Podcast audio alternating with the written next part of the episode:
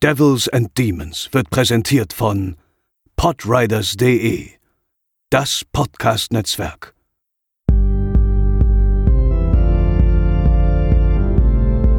They're coming to get you, Barbara. They're coming for you. Hallo und herzlich willkommen zur 89. Episode von Devils and Demons. Ich bin der Chris und an meiner Seite ist Pascal. Hallo. In der heutigen Episode reden wir über den Film Queen of the Damned, quasi die Fortsetzung zu Interview with the Vampire aus dem Jahre 1994 mit Brad Pitt und Tom Cruise. Ähm, wie schon der Vorgänger basiert auch dieser Film, den wir heute besprechen, auf einer Vorlage der äh, doch ziemlich bekannten Autorin Anne Rice. Äh, Queen of the Damned wollte Anfang der 2000er unter Beweis stellen, wie cool man eigentlich diese angestopfte Vampir-Thematik äh, auf die Leinwand bringen kann. Ob erfolgreich oder nicht, klären wir heute bei uns.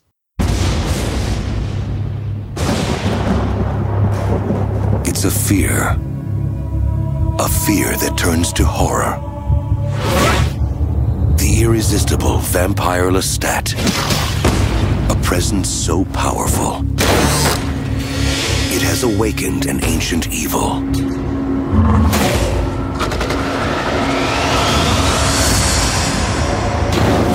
Akasha, Queen of the Damned. She takes pleasure in only one thing destroying life, human and immortal alike. Let her come. Wherever you are. I've come to give you the world. We are the powerful. We should walk fearless in the open. Lestat has joined with Akasha. He's lost to us now. Step aside. Never. Join me or die.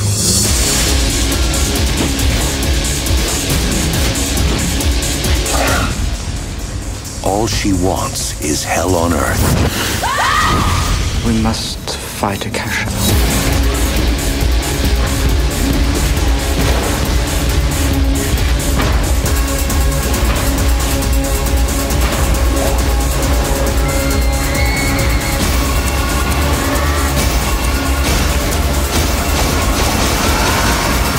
Queen of the Damned.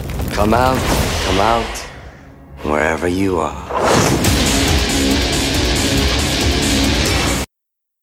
Ja, Pascal, äh, ich muss gestehen, ähm, als ich den Film vorgeschlagen habe, war mir noch nicht ganz klar, was uns da erwarten würde, da ähm, ich genauso wie du diesen Film tatsächlich zuvor noch nie gesehen habe. Und es hätte dabei bleiben sollen. Wie war's denn? Ähm, weil ich muss dazu sagen, tatsächlich ist mir sogar die Existenz des Films äh, gar nicht so richtig bewusst gewesen. Der muss scheinbar komplett an mir vorbeigegangen sein. Wo, wenngleich ich auch tatsächlich ein paar Songs des Soundtracks kannte, aber nie mit in einem Film assoziiert habe. Ähm, wie kanntest du, war dir schon bewusst, dass es den gibt und oder hattest du den jetzt auch irgendwie erst äh, kürzlichst entdeckt? Nee, also äh, die Existenz war mir tatsächlich auch schon damals bewusst, als er released wurde, weil es halt vor allem ähm, durch äh, den Tod von der R&B-Sängerin Alia, Mhm. die ja kurz, äh, ja, die quasi vor der Post-Production des Films ähm, beim Flugzeugabsturz ums Leben gekommen ist, ähm, geisterte das damals schon so durch die Medienwelt, vor allem, äh, ja klar, äh, für mich auch als MTV-Kind äh, war das natürlich ein großes Thema und ich muss sagen, ich war, ich war jetzt kein Fan der Sängerin, aber ich fand ihre Lieder schon ganz gut damals ähm, und äh, das wurde natürlich dann immer so ein bisschen beworben damit hier und das ist der letzte Film, den sie gedreht hat. Gut, sie hat insgesamt auch nur zwei richtige Filme gedreht. Der andere war Romeo Must Die mit Jet Li. Ähm, aber es war, war schon präsent. Aber äh, es ist ja auch kein Geheimnis. Ich bin halt eben nicht der große Vampir-Fan. Also äh, die aus meiner Sicht gelungenen Vampir- Filme, dafür brauche ich keine Hand, um die abzuzählen. Also drücke es mal so aus. Also dann sind wir mit Lost Boys, äh, Nosferatu und Dracula und mit Abstrichen noch Near Dark dann auch schon am Ende der Fahnenstange bei mir angelangt. Also ähm, deswegen habe ich immer so ein bisschen Angst gehabt vor diesem Film, aber dachte mir irgendwie so, ja komm, das Cover sieht ja auch cool aus und der liegt hier halt im Regal schon seit seit Jahren und ich dachte so, komm, schlägst den Pascal vor, dann ist er wenigstens vom Pile of Shame runter. Er hätte für immer draufbleiben sollen. Okay. Ja, also ähm, ja, ich habe ja äh, also jetzt kein Fazit, aber ich bin äh, da gehe ich wahrscheinlich mit dir grundsätzlich konform. Nichtsdestotrotz kann ich aber sagen, ähm, um das vielleicht ein bisschen abzuschwächen, ich bin trotzdem sehr glücklich, den Film jetzt gesehen zu haben. Äh, einfach weil, äh, ja, es wird sich jetzt im Laufe des Podcasts klären, weshalb, aber ich hatte so oder so meinen Spaß. Sehr gespannt, ja. Äh, auf Letterbox hat der Film eine gnädige Wertung von 2,3 von 5 Punkten, auf IMDb 5,3 von 10, also ungefähr deckungsgleich. Ihr könnt den Film ungeschnitten ab 16 Jahren ganz normal auf der Warner Blu-ray kaufen, wenn ihr denn unbedingt den Drang danach verspürt. Ich habe die Befürchtung, oder nein, die Befürchtung nicht, die Hoffnung, dass es nach der heutigen Episode definitiv nicht mehr der Fall sein wird. Aber falls ihr den Drang verspürt, könnt ihr euch äh, problemlos kostenlos die äh, Blu-ray oder DVD bestellen, die ist ungeschnitten. Ja, der Film hat ein Budget von 35 Millionen Dollar und hat weltweit dagegen dann nur 45 Millionen Dollar eingespielt, ist also definitiv ja schon als Flop zu bezeichnen. Ähm, Regie geführt hat Michael Reimer, den kennt man eher von TV-Produktionen, also hat, hat den Battlestar Galactica-Film, der ja überall sehr gut angekommen ist, damals gedreht, hat ein paar Episoden Jessica Jones gedreht, ein paar Episoden Hannibal und hat letztes Jahr das äh, Remake, das ich leider noch nicht gesehen habe, zu Picnic at Hanging Rock abgedreht. Den würde ich mir doch schon mal gerne angucken. In der Darstellerriege, ja, mh, hm, kleine Namen, große Namen lässt sich du bestreiten. Also die Hauptrolle wird von Stuart Townsend gespielt. Den kennt man unter anderem aus Liga der außergewöhnlichen Gentlemen. Ja, André Hecker, ich gucke sie an. Äh, Alia, die Sängerin, haben wir eben schon beschrieben. Also die hat halt Romeo Must Die schon voll gedreht und ist vor allem durch ihre R&B-Musik und ihren viel zu frühen Tod bekannt. Ähm, noch eine etwas, ja, wie sagt man, Veteranin, Lena Olin ist noch dabei, die hat so, ja, so die letzteren größeren Filme, die sie gedreht hat, war der Vorleser, äh, Neun Ford mit Johnny Depp und sie hat damals auch, ähm, ja, einen Golden Globe bekommen für The Unbearable Lightness of Being. Ähm, ich hatte es eingangs erwähnt, der Film basiert ja so ein bisschen ähm, auf einer Vorlage der Autorin Anne Rice. Die hatte ja damals auch äh, das, äh, ja, die Vorlage gegeben zu Interview mit einem Vampir. Ich weiß nicht, ob du den mal gesehen hast. Den habe ich auch nur mhm. teilweise gesehen und teilweise in Erinnerung. Das hat mir halt auch nicht gefallen, so wirklich. Aber der ist ja so vom Grundtenor her schon ganz gut angekommen.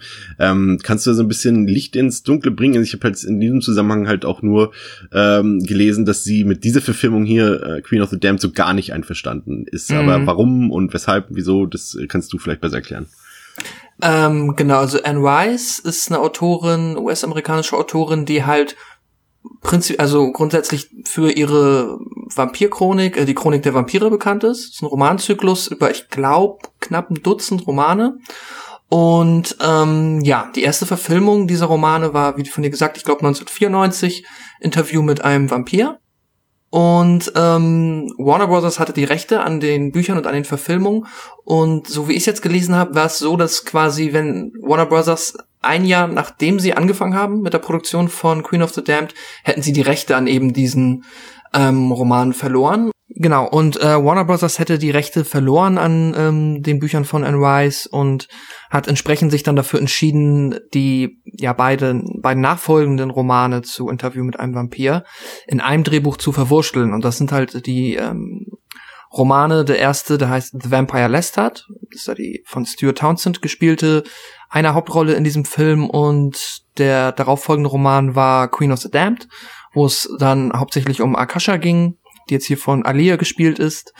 Und ähm, genau, das hat Warner Bros. dann so entschieden, haben das Drehbuch geschrieben und ähm, beziehungsweise schreiben lassen und Anne Rice hat dann daraufhin plädiert, es wäre doch besser, wenn man jetzt nur den zweiten Teil, also nur The Vampire Lestat verfilmt, weil sie glaubt, dass ihre Leser ähm, sich darüber freuen würden. Jetzt hat man ja das erste Buch und dann könnte man dann quasi direkt so fortsetzen und wenn es erfolgreich läuft, kann man dann nachher Queen of the Damned als eigenständigen Film verfilmen. Und das wurde dann aber, also die Zusammenarbeit mit Anne Rice als, ja, ich weiß nicht, was das dann gewesen wäre, Co-Produzentin oder auch nur Ideengeberin, wurde abgelehnt. Und so hat sie dann im Endeffekt am Film kein wirkliches Mitspracherecht gehabt. Und es ist so, ähm, ja, so steht es im Internet geschrieben, dass sie dann den Film wohl nur ein einziges Mal gesehen hätte. Und äh, so maßlos vom Ergebnis enttäuscht war, dass sie ja daraufhin mehr oder weniger die Existenz dieses Films verleugnet und wenn man dann jetzt Anne Rice als äh, da ja maßgebliche Instanz betrachten möchte, könnte man also behaupten, dass der Film nicht wirklich Kanon ist. Ähm, und ja, es ist ja auch in dem Sinne nur eine sehr lose Fortsetzung in Anführungszeichen und funktioniert eigentlich, wenn man ihn dann so betrachten möchte, eher als eigenständiger Film. Es fällt halt auf, dass natürlich Lestat ist ne, auch der gleiche Vampir, den Tom Cruise spielt, in Interview mit einem Vampir, der übrigens auch gefragt wurde, ob er denn für diesen Film äh, hier auch wieder mitspielen möchte, als äh, Lestat, ähm, ja, hat er abgelehnt. Das war auch wohl wahrscheinlich eine der klügeren Entscheidungen, ja. die Tom Cruise da getätigt hat. Ja, so viel mal zur Hintergrundgeschichte. Ähm, ja, das erinnert mich tatsächlich so ein bisschen an die letzten Hellraiser äh, Direct-to-Video-Verfilmung, die ja eigentlich auch nur existieren, damit der Rechteinhaber eben die Rechte nicht verliert. Ja, die halt einmal kurz davor waren, ähm, äh, zu, zu, ich glaube, Clive Barker wieder zurückzugehen, ich weiß gar nicht zu welcher Firma. Ähm, auf jeden Fall ähm, wurde dann immer schleunigst irgendwie innerhalb von, von, von 40 Tagen schnell ein Sequel produziert, was ja, da ist selbst Queen of the Damned noch fast wieder gut ging. gegen die letzten beiden Hellraiser-Filme, ja. aber halt auch aus diesem Grund. Es ist tatsächlich also halt äh, kein Einzelbeispiel. Also es ist ein nee, Beispiel ja von vielen, ja. Mit den, der Fantastische Vier-Film, der letzte, das ist ja, ja glaube ich, auch so ein Ding, dass Fox dann einfach immer nur noch mal kommt, bevor wir die Rechte verlieren, noch mal einen Film raus. Ja. Ganz seltsam. Komische Verträge, aber da gibt's noch mehr, die jetzt da mit dem Film hier im Zusammenhang stehen. Ja, ja Pascal, ähm, worum geht's? Ja, Durch die Klänge, hervorgebracht von einer Amateurrockband aus dem jahrzehntelangen Schlaf erwacht, findet sich der Vampir Lestat im frühen 21. Jahrhundert wieder. Seine Begeisterung für diese für ihn neumodische Art von Musik veranlasst ihn dazu, der Band beizutreten, ob diese das möchte oder nicht. Schnell wächst die Popularität der Band und wird über alle Maße erfolgreich. Aber dies ist von Anfang an nur ein beiläufiges Ziel von Lestat gewesen, denn möchte er nicht nur die Aufmerksamkeit der Sterblichen, sondern vielmehr die der anderen untoten Vampire, insbesondere die der uralten Vampirkönigin Akasha, mit welcher er sich zu vermählen gedenkt. Doch ganz so einfach soll sein Plan nicht aufgehen, stellt sich ihm doch die Geheimgesellschaft Tlamaska in den Weg, die diesen Plan zu vereiteln versucht. Es ist äh, wirklich sehr schwierig für mich, über diesen Film zu reden, weil er mich wirklich maßlos aufgeregt hat. äh, ich, also ist, ich war, also ich bin niemand, der Filme vorzeitig abbricht, aber den hätte ich abgebrochen, ähm, hätte ich ihn jetzt nicht äh, für diesen Podcast angesehen. Also es war wirklich, mhm. wirklich schwer. Auch schon deine Plotbeschreibung ähm, sagt eigentlich schon vieles aus über diesen Film. Der ist halt wirklich so ur typisch, also es ist ein, ein, ein atypischer Film für die, für die frühen 2000er Jahre. Also es hatte noch irgendjemand, äh, ich glaube auf, auf der IMDb oder auf Letterboxd äh, geschrieben, ja, dieser und Triple X, besser kann man das Mainstream der 2000er nicht beschreiben. Ähm, mhm. Da würde ich fast, fast recht geben bei dem Ganzen, ja. Ja, es ist halt ja, ich finde es also auch immer schwierig. Genau diese Ära, bei mir ist es so Mitte der 90er bis ja die frühen 2000er da sind halt viele dieser Pseudo-Blockbuster erst einmal nicht gut gealtert, aber auch teilweise wirklich nie gut gewesen ja. und ja, hat viele verschiedene Gründe. Ich weiß auch nicht, ob da einfach zu der Zeit das Niveau im Kino generell niedriger war. Also für mich, für mich auf jeden Fall äh, so, ja, vielleicht die schwächsten zehn Kinojahre überhaupt, so von 95 bis 2005. Ja, zumindest im Populärbereich. Habe ich also jetzt klar, da gibt es natürlich ein paar Blockbuster, so auch äh, die, die sind so Independence und so, das sind ja, wenn man so betrachtet, ja, es sind Blockbuster, aber nehmen wir mal so generell, vieles ist halt schlecht gealtert, ähm, definitiv und, und das sind halt so Filme, bei denen man sich wirklich fragt, wie sind die damals ins Kino gekommen? Also das würde Queen of the Damned würde heute keiner so mehr ins Kino bringen. Das wäre würde würde wahrscheinlich durch keinen ja, ich weiß nicht, kein, kein Producer mal absegnen. Also für, für den Kinomarkt, klar, für, für den Heimkinomarkt ist was anderes, aber, ja, aber das ist ja, das, wär, das ist Uwe Boll-Niveau hier, wirklich. Das wäre halt auch ein Instant Flop. Ich erinnere mich jetzt gerade noch, und selbst der war noch besser, aber der war auch brutal schlecht. Wie ist er denn? Gods of Egypt? Vor zwei, drei Jahren? Ja. Der kam ja auch noch in die Kinos. Der war ja. auch wirklich, also der ist so ein bisschen, ich finde, der atmet das gleiche filmische Niveau, sagen wir mal. Und ähm, da habe ich aber auch schon mit dem Kopf geschüttelt, das, das, wieso? Wer kommt denn auf die Idee, dass das ankommt? Ja, das ist wirklich naja. komisch, ja. Ja, okay, wollen wir uns nicht weiter aufhalten. Also ähm, der Film beginnt eben damit, dass äh, äh, Vampir Lestat ähm, aus dem Grab aufsteht, um nun Sänger einer Rockband zu werden. Und äh, da sind wir eigentlich letztendlich auch schon beim, beim fast interessantesten Punkt des Films. Ähm, die Singstimme vom, von Schauspieler Stuart Townsend, der Lestat spielt, äh, wird dabei von keinem geringeren als äh, von äh, New Metal Sänger Jonathan Davis von der Band Korn gedoubelt. Und ähm, ja, das ist, ist, ist fast das Highlight des Films. Also wir können ja eigentlich direkt mal zum Beginn, weil das ist letztendlich so ein bisschen das Alleinstellungsmerkmal des Films, über die musikalische Ausrichtung des Films so ein bisschen reden. Mhm. Also ich glaube, wir sind beide in dem Alter, in dem wir, in der relativ leicht damals Anfang der Anfang Mitte 2000er dem dem New Metal so ein bisschen verfallen sind. Ich weiß nicht, wie es dir ja. da ging, aber Doch, mir war es so, also so Sachen wie wie Linkin Park, Papa Roach, Deftones, ähm, eigentlich alles mögliche Korn eben doch selbst oder Slipknot oder sowas, das äh, war genau mein Ding. Und um, umso verwirrter bin ich, dass ich den Film damals tatsächlich nicht gelesen, äh, gesehen habe, weil das wusste ich tatsächlich nicht, dass, dass äh, mhm. die, die Musik dort so omnipräsent war. Disturbed ist ja auch noch dabei oder Static X. Ähm, das, das ist das Alleinstellungsmerkmal des Films, aber es hat mich irritiert so ein bisschen, weil, na klar, es ist die Zeit des New Metal gewesen und wenn du es so willst, kannst du es auch so ein bisschen als äh, New Metal the Movie bezeichnen. Aber die eigentliche, äh, ja, Kultur, die dort, in Anführungszeichen, die dort gezeigt wird, ist ja eigentlich eher Gothic und Dark Wave und, und das hat ja eigentlich mit New Metal so gar nichts zu tun. Also die Leute, die dort gezeigt werden, auch ja. die dann zum Beispiel zu dem Konzert gehen von Lestats Band und so, das sind eigentlich keine Leute, die diese Musik gehört hätten. Nee, genau, und deswegen, ähm es ist bei mir halt auch diese äh, Dissonanz zwischen dem Stuart Townsend in seinem wirklich klischee überladenen ja, Vampir-Look, dann mit der Stimme von Jonathan Davis, das ging auch für mich zu keinem Zeitpunkt des Films nee. zusammen. Das ja. klang ganz falsch. Also da, weil ich man er hat auch Jonathan Davis hat natürlich halt auch eine sehr sehr ikonische Stimme, die man sofort raushört und dann dazu ein anderes Gesicht zu sehen, funktioniert für mich überhaupt nicht. Nichtsdestotrotz ist es natürlich, vermutet, also, also für mich mit Abstand das Beste, was an diesem Film quasi bei rumgekommen ist, ist der Soundtrack, da ja auch dann viele Stücke sind von Jonathan Davis zusammen mit äh, Richard Gibbs geschrieben worden.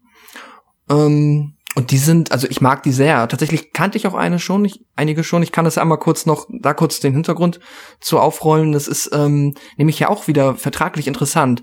Wir haben, ich glaube, es sind so sieben, acht Original-Songs, die für diesen Film geschrieben wurden. Die singt Jonathan Davis in den Versionen im Film. Und dann gibt es ein Album zu dem Film mit dem Soundtrack. Und aus mir unerklärlichen Gründen durfte dort Jonathan Davis zwar teilweise Instrumente spielen, aber nicht als Stimme gehört werden. Weshalb es dann auf dem Album von vielen Songs auch sehr coole, die ich dann halt, die kannte ich dann zum Teil schon, Versionen gibt mit ähm, Chester Bennington von Linkin Park und Marilyn Manson und ja, den Sänger von Disturbed, glaube ich, auch, ne? Der ja, genau, es gibt also einmal hier ähm, na, wie heißt denn der Uaa-Song? Der ist ja auch drin, aber auch sonst singt er noch irgendwo mit. Ja. Also ich glaube, ja, ich glaube, äh, das ist ja ein Warner-Film hier und ich glaube, ähm, mhm. Korn waren, wenn ich mich nicht ganz irre, damals bei Universal unter Vertrag oder bei einem Sublabel von Universal und ich kann es mir nur so vorstellen, dass es dann logischerweise ja. da irgendwie, warum er jetzt Instrumente, vielleicht ist halt auch nur seine Stimme bei Universal äh, ist, quasi als Trademark ja. oder sowas drin, keine Ahnung. Äh, da sollen jetzt andere drüber diskutieren, aber ich gehe davon aus, dass es daran lag, dass äh, mhm. das ist ja jetzt auch kein kleines Label, die haben halt einen Soundtrack, der dann halt auch unter Warner veröffentlicht wurde, unter Warner Music gehe ich von aus. Und die Einnahmen, die da vielleicht mehr generiert hätten werden können, äh, die wollten, wollte das Label von Korn dann wahrscheinlich äh, den nicht gönnen. Ja, wahrscheinlich wird es so gewesen sein. Aber ja, äh, sei es drum auf jeden Fall, äh, das, was der Film uns quasi Gutes hinterlassen hat, ist dieser Soundtrack. Denn der ist, also wenn man es mag, ich mag New Metal immer noch, ich es ist jetzt, ich höre es immer mal wieder. Es ist natürlich auch dann dadurch, dass es auch wirklich dann so eine gewisse Übersättigung gegeben hat, zumindest bei mir, dann in den mittleren 2000ern jetzt nicht mehr meine To-Go-Musikrichtung, aber ich kann auch gerade so Bands wie Korn und so weiter, kann ich, höre ich mir auch heute noch die Releases an und ja. freue mich über alles, was es da gibt. Ja, schade so ein bisschen, dass die, dass die, dass die, äh, sag ich mal, die kompilierten Songs für den Soundtrack halt immer nur so im Hintergrund oder so laufen. Also gerade äh, Dead Cell von Purple Roach ist halt ein richtig super Song, der so richtig schnell nach vorne geht und der läuft halt auch mehr immer so im Hintergrund. Ähm, ja. Was mich hier irritiert hat am Anfang ist, dass ähm, die Opening Credits ja so ein bisschen zweigeteilt sind. Ne? Also äh, am Anfang sehen wir Credits, äh, wo wir dann halt auch so, ja, wie sagt man, Skulpturen sehen von Alia als als als alte ägyptische Königin und so weiter. Und dann sehen wir den Teil halt, wie, wie Lestat zum Sänger dieser Band wird und dann gehen die Credits weiter. Also sie sind unterbrochen quasi zwischendurch. Und das war irgendwie weird. Und nach den Credits ist dann die Band halt auch schon super erfolgreich und äh, soll dann in ein paar Tagen das erste und einzige riesengroße Konzert im Death Valley spielen. und äh, Lestat ist halt, äh, ja, Gott gleich, was ja auch so ein Motiv dieses Films ist, hat so viele Groupies und die ganze Presse und Journalie ist an ihm interessiert und er ist ja der größte Superstar. Äh, größer als Elvis. Größer als Elvis, äh, riesige Superstar der Popkultur. Und ganz ehrlich, da ist der Film keine zehn Minuten alt und ich habe komplett mein Interesse dran verloren. Also das ist, da wusste ich schon, okay, bisher war halt immer so Twilight für mich so die negative Speerspitze dieses Genres, aber das wusste, hier wusste ich, der Film wird mich noch weniger abholen, weil halt auch die Figuren so völlig uninteressant für mich sind. Und ähm, ich fand es auch merkwürdig, also das war, war auch irgendwie halt ausgelutscht dann so ein bisschen, ähm, im wahrsten Sinne des Wortes, wobei ich lachen musste äh, bei der Szene, in der Lestat diese Groupies verführt mit seinen Vampirkünsten und sie dann im wahrsten Sinne des Wortes auslutscht danach. Aber Stuart Townsend ist für mich halt auch eine mega Fehlbesetzung. Also ich weiß nicht, an, an wen er da erinnern soll, aber ich musste halt die ganze Zeit an Brandon Lee in The Crow denken, nur in uncool. ja. Auch so die Frisur und und uncool und die Kleidung. trifft's einfach. Ja, auch, das ja, halt alles, was ich am Vampirfilm hasse, ist hier gebündelt auf 95 Minuten die grau geschminkten Nippel, wo man das auch noch sieht und das ist alles so. Ich mag, also das ist ja vielleicht dem einen oder anderen Stammhörer bekannt. Ich mag ja grundsätzlich Vampire und auch Vampirfilme. Ähm, deswegen habe ich an einigen Stellen vielleicht auch dem Film ein bisschen mehr abgewinnen können. Aber was diesen Anfang angeht, mit der, also allein der Auftritt, wie er dann aus dem Nichts einfach da bei dieser Band auftaucht und das ist ja so, auch so fürchterlich geschauspielert und inszeniert. Ach so, so, so schnell alles. Man könnte meinen, die haben sich das Pacing ja. und, und, und das äh, Screenwriting von, von Game of Thrones aktuell angeguckt. Ja, und auch Dialoge und das, auch die Exposition, also das muss man ja auch noch sagen. Ähm, ja, ich erkläre, also ich erzähle das kurz, du hast ja als ähm, von zwei Figuren wird uns quasi am Anfang der jeweiligen Geschichte die Exposition noch über eine Off-Stimme mitgeteilt. Ja was halt auch ähm, schon immer so ein bisschen lazy ist, weil natürlich, ne, es ist ein Film, Show, don't tell. Ist ein bisschen blöd, wenn jetzt im Hintergrund jemand uns quasi erklärt, was die Vorgeschichte ist. Ähm, Aber die ja dann trotzdem noch gezeigt wird, ne?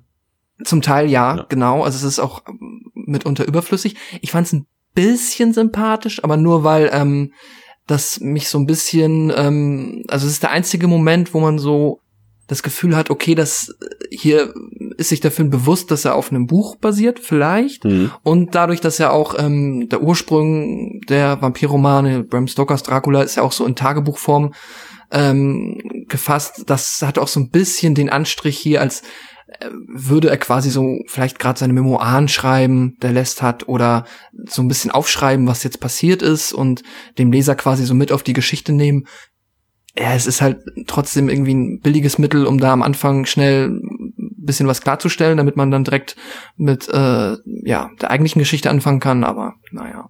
Ja, und dann ach, ach die Schauspieler und ich meine ganz, also wir hatten ja schon mal einen Film mit einer äh, coolen Punkband, Green Room. Ja. Und jetzt vergleich mal die Authentizität von den Schauspielern in Green Room, die diese Band verkörpern, und dann den komischen Doofköppen hier, die halt. Yeah, wir sind cool, Rock'n'Roll, Badge ja, was ist eure Musik? Blut, Sex und Rock'n'Roll. Oh. Es ist so, also Augenrollen ist, also ja, dass einem da die Augen nicht rausfallen, da muss man dann eher noch aufpassen. Ich habe in einer Rezension auf Letterbox gelesen und das ist eine sehr treffende, bisschen herabwürdigende Bezeichnung für all die Statisten, die hier als Goth auftreten sollen. Das ist halt diese Mall Goth, also dieses ähm, amerikanischen e gebrauchte ja, genau, so die Leute, die sich dann ne, ihre ihre ja was auch immer ähm, ihre Merchandise-Artikel für ihre Goth-Identität bei EMP oder irgendwo in der Mall in den USA bei ach, weiß, weiß ich ja genau irgendwo da kaufen und dann äh, Gothic sind äh, Gothic vor der als Goth vor der Mall rumstehen. Es ist halt ja, es ist halt ganz billig, es wirkt halt nicht irgendwie cool war ich jetzt ja auch so dieser Subkultur, jetzt bin ich kein aktiver Teil derer, aber ich finde das ja grundsätzlich eigentlich cool und es würde ja auch in so einen Film irgendwie passen, aber es kommt nicht gut rüber und ist nicht nicht toll dargestellt. Wie ich habe gerade jetzt die ganze Zeit so ein bisschen drüber nachgedacht, ob es nicht also ich finde, wie gesagt, Stuart Townsend ist voll auf, an, per sich, per se schon vollkommen unauthentisch in seiner Rolle, sowohl als Vampir als auch als ähm, Sänger einer Rockband. Ähm, ich stelle mir gerade vor, wenn sie einfach Korn genommen hätten und Jonathan Davis kommt als Vampir und wird Sänger dieser Band. dann hätte er sein, sich selber performen können, seine Stimme, und wäre irgendwie, glaube ich, auch authentischer gewesen. Gut, Schauspiel Ich glaube, schlechter Schaus geschauspielt hätte er auch nicht. Wahrscheinlich nicht, nein. Äh, ja, das wäre tatsächlich auch ganz interessant. So haben wir jetzt äh, Jonathan Davis nur eine kleine Cameo-Rolle. Also Jonathan Davis Rolle in South Park war authentischer als diese hier von Stuart. Das ist meine, eine meiner liebsten South Park-Folgen. Ja, definitiv. ja, okay, äh, du hast es schon angedeutet, wir sehen dann auch noch ein bisschen bebildert die Vorgeschichte von Nestar, wie er auf seinen Lehrmeister Marius trifft. Ähm, ja, was mir da gefällt so ein bisschen ist diese diese Homoerotik äh, zwischen den beiden, die leider nur geteasert wird. Vielleicht wäre das auch irgendwie die spannendere Geschichte gewesen, weil ich habe da zumindest auf der einen Seite zumindest bei bei Marius äh, äh, erkannt, dass er Interesse an Nestar hat und dass da auf jeden Fall Emotionen zwischen stecken, mehr als äh, später zwischen Nestar und Akasha. Also irgendwie, mhm. weiß ich nicht. Das hätte ich, vielleicht wäre es sogar inter interessanter gewesen, aber es ist halt Mainstream Hollywood und das hat sich damals äh, noch keiner getraut für so einen Film. Ja. Aber es wird zumindest angeteasert, fand ich. Also ich weiß nicht, ob du es auch so gesehen hast, aber ich habe da schon ein gewisses Interesse von Marius Anestar erkannt. Ah, ah, definitiv. Ähm, was ich, ähm, was wollte ich sagen? Genau, also es ist äh, tatsächlich sogar mein Lieblingspart des Films, ist diese ähm, Hintergrundgeschichte von Lestat, wie er von Marius da quasi zu einem Vampir gemacht wurde. Ähm, einfach weil da funktioniert es dann halt für mich einfach mal ein bisschen besser, dadurch, dass er nicht irgendwie diese ganzen Augenrollmomente in dieser ja schlecht dargestellten Goth-Kultur, die wir da in der Realzeit präsentiert bekommen, ähm, mich dann die ganze Zeit stören, hast du halt hier eine jetzt nicht großartig produzierte und inszenierte, aber eine fast grundsolide Origin-Geschichte halt des Vampir Lestats dann zumindest serviert bekommen.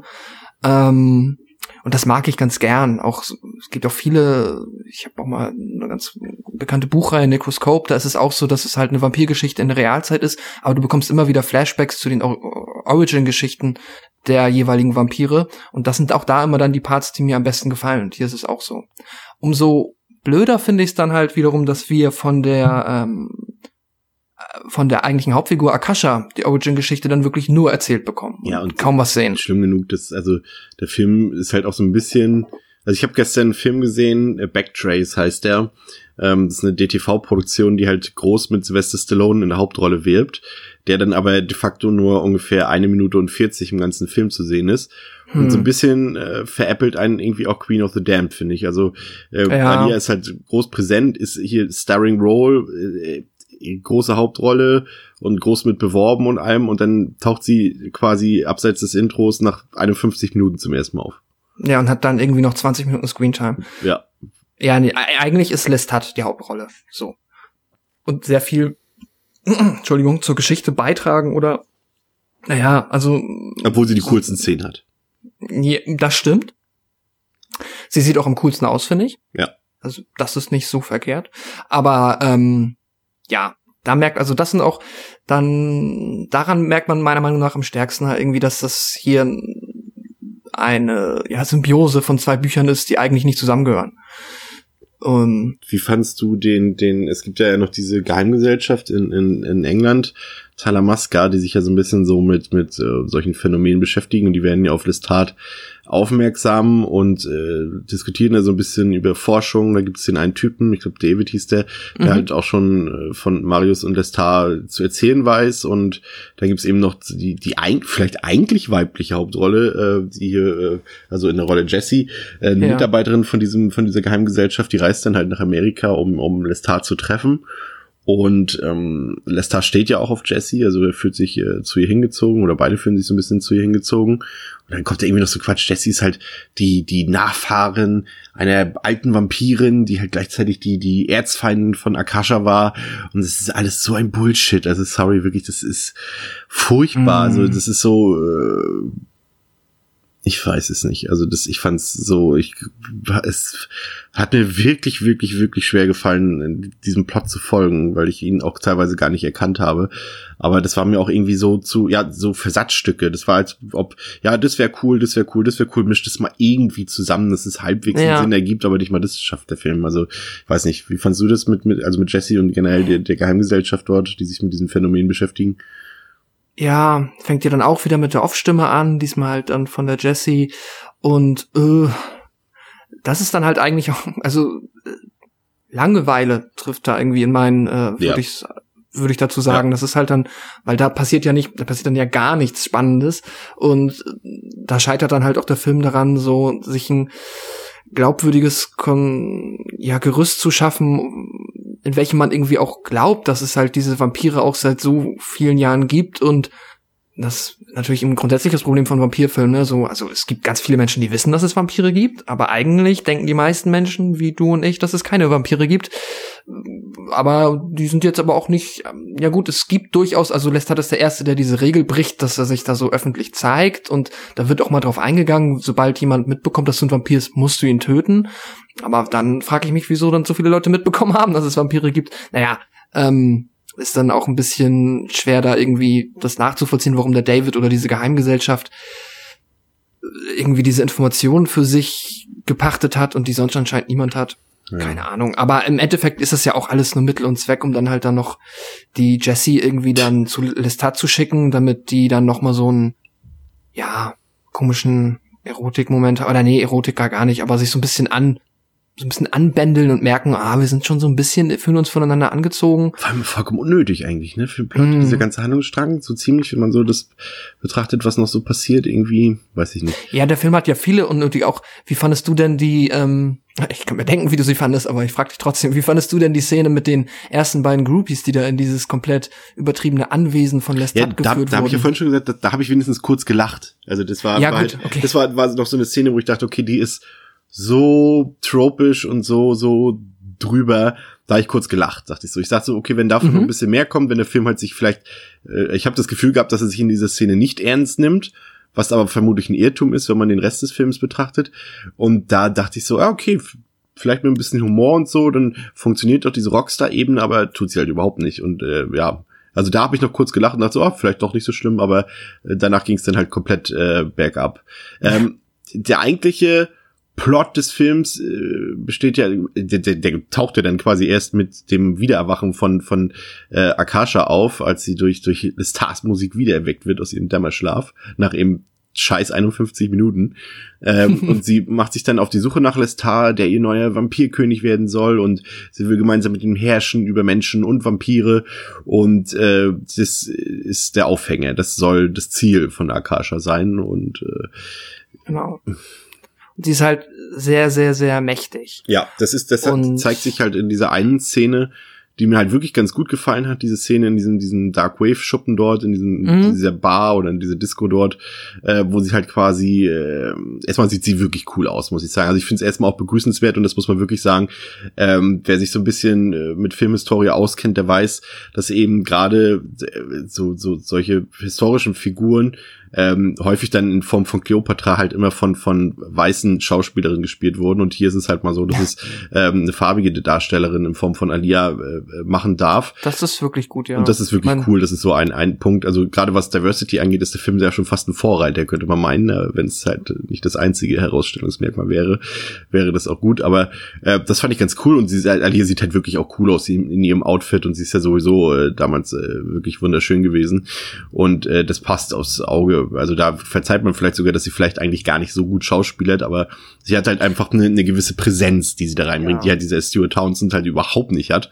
Und das bringt sie auf jeden Fall rein. Und wenn sie dann quasi mit dem Fingerschnippen dort die Leute in, in, in Flammen, äh, in Flammen steckt und, und oder umbringt, dann ist das schon cool, aber es ist halt zu wenig, ne, auf dem Weg zum Ziel. Mhm. Das stimmt. Aber ja, man merkt ja auf jeden Fall an, dass sie auch Bock auf die Rolle hat. Ja. Habe ich auch gelesen, dass sie wohl durchaus so, weil sie auch sich für ähm, ägyptische Mythologie und so äh, interessiert. Privat war sie halt schon Feuer und Flamme für das Drehbuch und wollte diese Rolle unbedingt spielen. Und ja. deswegen ist sie auch die, ähm, ja, wahrscheinlich die, trotz der natürlich jetzt äh, was, durchschnittlichen schauspielerischen Fähigkeiten vielleicht, kann man jetzt aber auch nicht groß einschätzen, weil so viel macht sie auch nicht, äh, ist sie halt schon die Figur, die mir auch am, am meisten Spaß gemacht hat. Ja, definitiv. Ja, dann gibt's noch dieses große Open-Air-Konzert, was ich vorhin angesprochen habe. Ähm, da ist auch dann noch, Marius taucht dann auch, auch wieder in der, in der Moderne auf und äh, warnt Tat davor, dass Akasha kommt und äh, sie wollen sich an ihm rächen und sowas.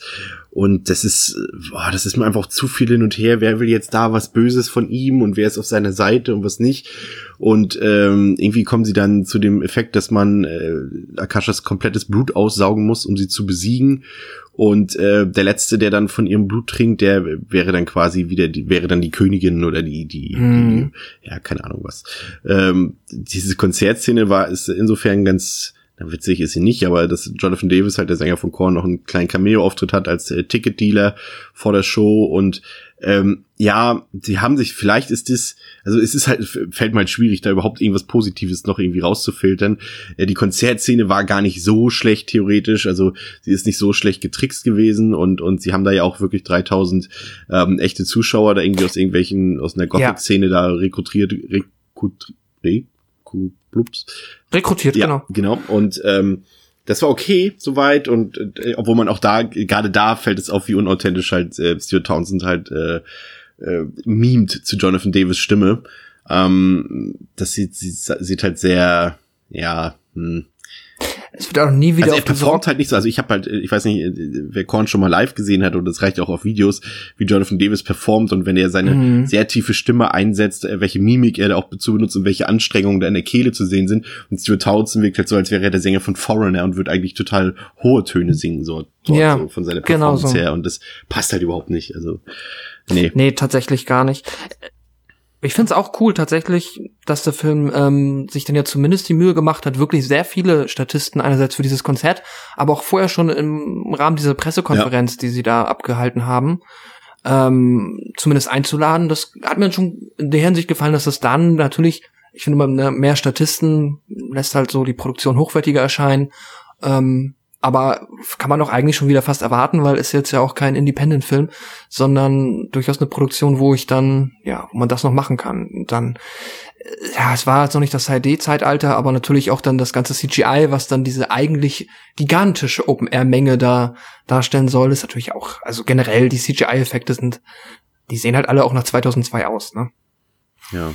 Ja, es kommt dann zu ein paar Zwischenfällen auf dem Konzert, dass Vampire ähm, Ja. aus dem Publikum lässt da angreifen. Das sieht super weird aus. Auch, auch, auch da sind auch, also da fällt dann noch auf, dass da auch ein paar richtig miese, also der Film macht, hat ja gar nicht so viele CGI-Effekte, aber äh, also er hat im wahrsten Sinne des Wortes Effekte, als ob sie so irgendwelche äh, PowerPoint-Effekte wären, auch äh, im, im, im, Showdown, als dann ein Vampir da durch die Gegend fliegt und das einfach nur so eine, so eine Doppelung ist, also ich weiß nicht, wie ich es beschreiben soll, so, naja, das muss man halt gesehen haben, es ist echt schlecht getrickst, auch für Anfang der 2000er schon.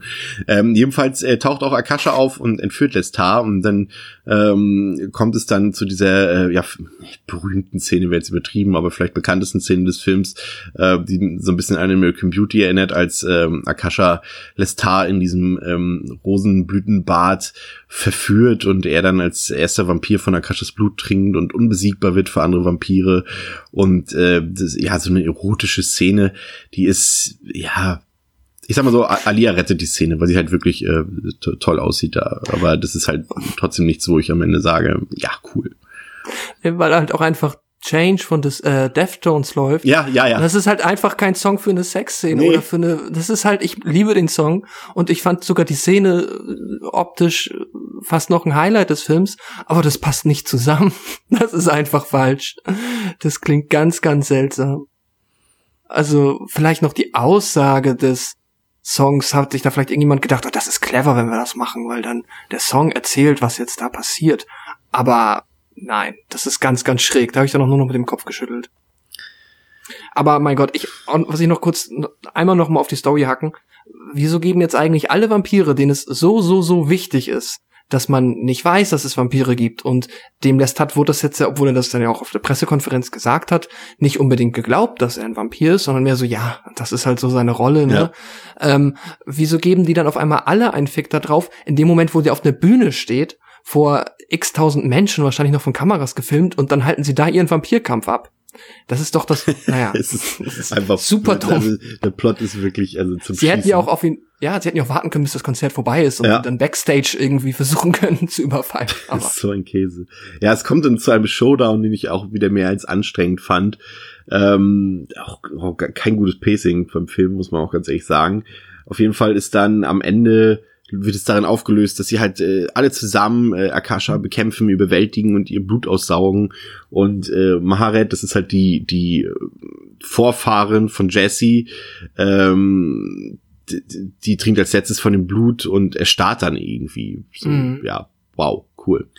Ähm, das- Lestat macht Jesse dann selbst noch zum Vampir, weil er so unsterblich in sie verliebt ist und sie nicht verlieren will. Und ja, Auch ganz, ich muss auch sagen, immer wenn diese Vampire aneinander rumnuckeln, Ja. das hat immer irgendwie was Trauriges. Das sieht nicht cool aus. Nee, ich kann jetzt nicht mal mit dem nicht. Finger drauflegen und sagen, daran liegt es, aber das sieht irgendwie immer unwürdig aus. So wie ein Kind, das irgendwie so am Daumen nuckelt oder so. Das ist einfach nicht badass. Und das würde ich von Vampiren erwarten. Das ist immer irgendwie sad. Ja, und und wenn ich das so, wenn ich das so sehe, dann das wertet ja dann auch so Filme wie Blade schon fast wieder auf. Selbst Underworld ist da ja dann schon fast wieder ein, ein High-Performer äh, gegen das hier. Und die mag ich eigentlich auch nicht sonderlich, aber die sind, die, die haben auch versucht cool zu sein und da habe ich auch immer gesagt, naja, so cool ist es eigentlich nicht. Aber wenn ich diesen Pseudo, diese Pseudo-Coolness hier sehe, dann sind die anderen schon wieder deutlich gestiegen in meinem Ansehen.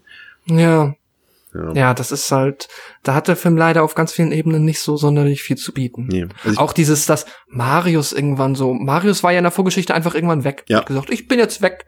Und dann kam er wieder. Und dann haben die noch diesen tollen Dialog. Was hast du gemacht? Geschlafen. Habe ich was verpasst? Elvis. Ja, das stimmt.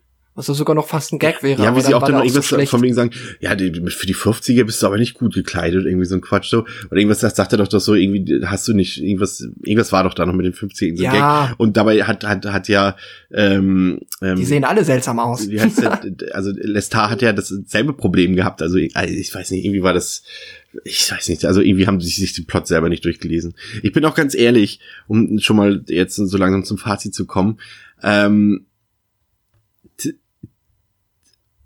Twilight fand ich besser.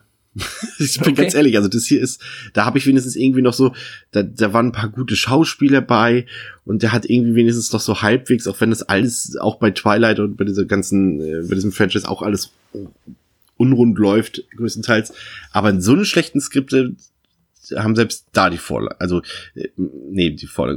Nee, das Problem ist ja auch, hier gibt's ja eigentlich eine gute Vorlage scheinbar. Also ich habe zumindest ein paar Kritiken gelesen zu den Anne Rice Büchern, auch zu den späteren da, die hier verwurstet wurden. Die sollten ja sollen ja eigentlich ganz gut sein. Und ähm, wenn es dann einen Film schafft wie Twilight, der aus einer schlechten Folge, aber noch einen besseren, eine schlechten Vorlage, äh, noch einen besseren Film macht als dieser hier, das sagt schon so vieles aus. Vor allem es ist ja auch so uninteressant, ne? Also auch die Figuren. Äh, sag ich mal, wenn wir jetzt Alia ausklammern, äh, gucken uns halt äh, Lestat an oder Marius und so. Ähm, wenn die keine Vampire wären, dann wären die ja völlig uninteressant, so von ihren Charakterprofilen her. Ja. So, also die sind ja, Ja. quasi, sie sind ja nur, also wenn man sagen will, dass sie interessant sind, dann hat das, dann ist passiert das nur auf Grundlage dessen, dass sie Vampire sind, mehr nicht.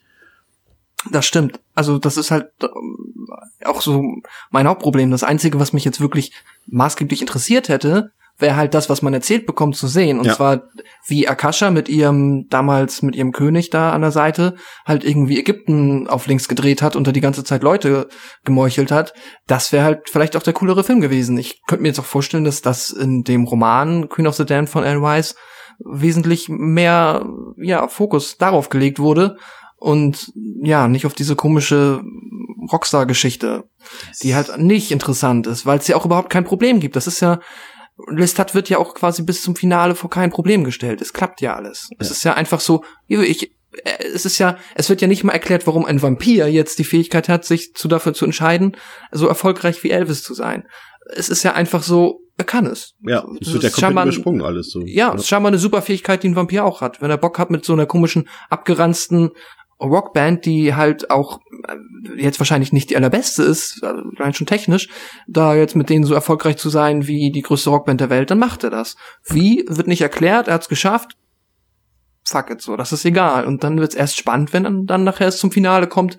Ja, spannend in Anführungszeichen, weil Es ist halt So auch so schade, ich hätte halt den Fokus halt wirklich auf Alia und, und Akasha gelegt, weil ich meine, der Film hat Queen of the Damned auch und da, Mhm. da erwarte ich auch einfach, dass dann dieser Plotpunkt im Vordergrund steht und nicht, nicht äh, äh, Lestat, also ja, das haben sie wahrscheinlich halt nur gemacht, weil, okay, Lestat, Interview, Vampir, d- Rolle, okay, ja, wir brauchen irgendwie einen Anhaltspunkt, um den da irgendwie, äh, ich weiß es nicht, also keine Ahnung, also dann hätten sie Tom Cruise dabei gehabt, hätte ich es ja noch verstanden, aber so, Ja, äh, weiß ich nicht, eben. also es ist für mich halt irgendwie so, so ein, MTV-Vampirfilm. Hätte MTV damals einen Vampirfilm gedreht, hätte halt genauso ausgesehen wie, wie eben Queen of the Damned. Und also wie gesagt, also ich kann, also ich finde ganz gut, dass sie ein paar Andeutungen machen, auch so mit, äh, mit äh, Marios Sexualität und, und dass, dass äh, die ägyptische Königin wirklich mal von der Farbin gespielt wird. Und es gibt ja auch so ein paar Popkultur-Anspielungen, die sind überhaupt nicht subtil, aber die sind zumindest da, man könnte so ein bisschen sagen, ja hier, ähm, Vampire saugen das Blut aus der Gesellschaft aus, so wie Popstars das Geld den Menschen aussaugen, so ein paar Sachen, wenn man das da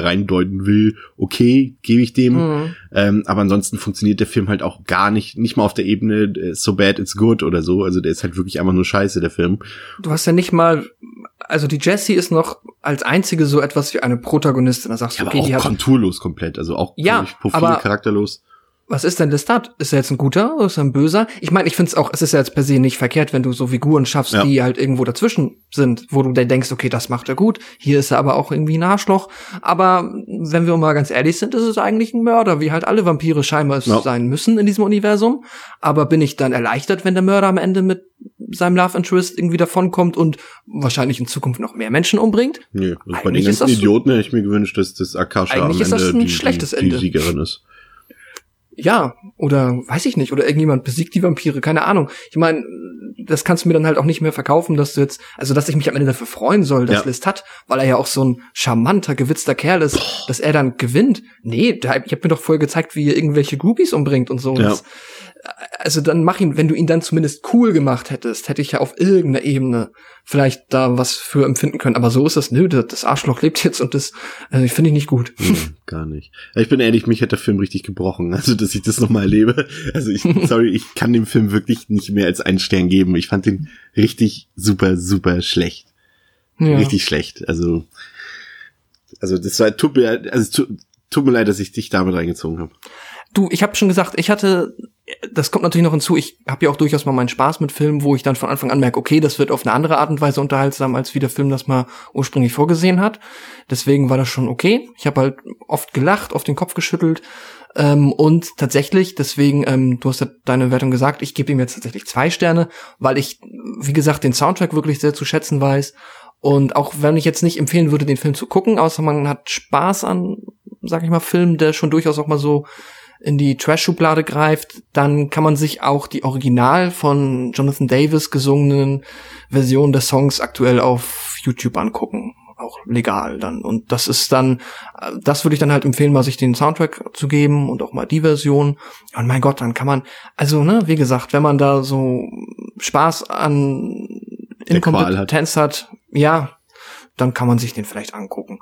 Und, oder wenn man jetzt, wenn es irgendwie noch Leute gibt, die jetzt 2019 super doller Alia-Fan sind, auch dann ist das vielleicht was. Keine Ahnung. Ja, es ist immer traurig, das erinnert mich so ein bisschen, das ist so, wenn, wenn du halt vor so einem Film stehen hast, äh, am Ende in, in, in Memory of äh, Alia, und so wie bei Donald Pleasance, so bei Halloween 6, so in Memory of, of Donald Pleasance, wenn das die Projekte sind, äh, die dich würdigen nach deinem Tod, dann weißt du Bescheid. Aber immerhin hat sie ihn so nicht sehen müssen. Das. Glaube ich zumindest. Ähm, ja, ach, ich bin mir sicher, wir finden noch ein paar Vampir-Film-Perlen, die du auch noch nicht gesehen hast, dass du dann vielleicht noch mal deine noch ein paar mehr auf da aufzählen kannst, die dir gut gefallen. Das ja. Also ich habe ja gehört, eher nichts. ich habe ja gehört, dass, dass äh, demnächst eventuell hier Twilight über den Kanal läuft, aber Wer weiß. Wer weiß das schon. Es wird ganz schön vampirlastig, dieser Podcast hier. Also ich so mit zweimal Dracula, ich mich ja eingelassen. Das ist Aber jetzt Lost Du, Boys, also ich- ich- ich Queen bin der- Damned, Ich habe Spaß mit Twilight. Vampiren und du legst mir äh, Dracula 3D und diese ganzen Dinger ins Nest. Ich meine, ich guck sie trotzdem, aber du musst darunter leiden. Das stimmt. Ja, vielleicht sollten wir wirklich mal Ziff from Dust to Dawn als Vampirfilm? Ja, denn vielleicht rettet der Ja, auf jeden Fall. die Ehre hier. Den, den, ah, okay, dann muss ich es vielleicht doch an einer Hand abzählen. Den zähle ich dann auch noch dazu. Dann gibt's doch Ja. fünf gute Vampire. Es gibt ja auch noch so ein paar Klassiker, die man, also Nosferatu und dann auch noch ein paar andere Ja, Original-Dracula-Verfilmungen, die wir hier zumindest mal vielleicht irgendwann in ferner Zukunft in einem Special mal würdigen sollten. Also da ist ja durchaus noch Material da, was so auch filmhistorisch, denke ich, wichtig genug wäre. Jetzt, wir sind jetzt fast schon eine Stunde bei bei Queen of the Damned. Das ist der Film echt nicht wert. Lass uns aufhören und uns verabschieden. Ja. Ähm, Das war trotzdem schön. Vielen Dank, dass ihr zugehört habt bei Devils and Demons. Ähm, falls jemand von euch diesen Film schon mal gesehen habt, äh, wird uns brennend interessieren, wie ihr den Film äh, gesehen und empfunden habt. Also schreibt uns gerne auf unseren Social Media Feeds. Äh, freuen wir uns sehr gerne drüber. Und ihr könnt auch gerne ähm, uns, äh, das passiert ja bei uns eher selten, dass wir das tun, aber äh, gerne mal äh, wieder ein paar nette iTunes-Rezensionen oder wenigstens Bewertungen äh, spendieren. Darüber würden wir uns wirklich sehr freuen. Ansonsten danke für euer Interesse. Bis zum nächsten Mal bei Devils and Demons mit Chris und Pascal. Auf Wiederhören. Tschüss.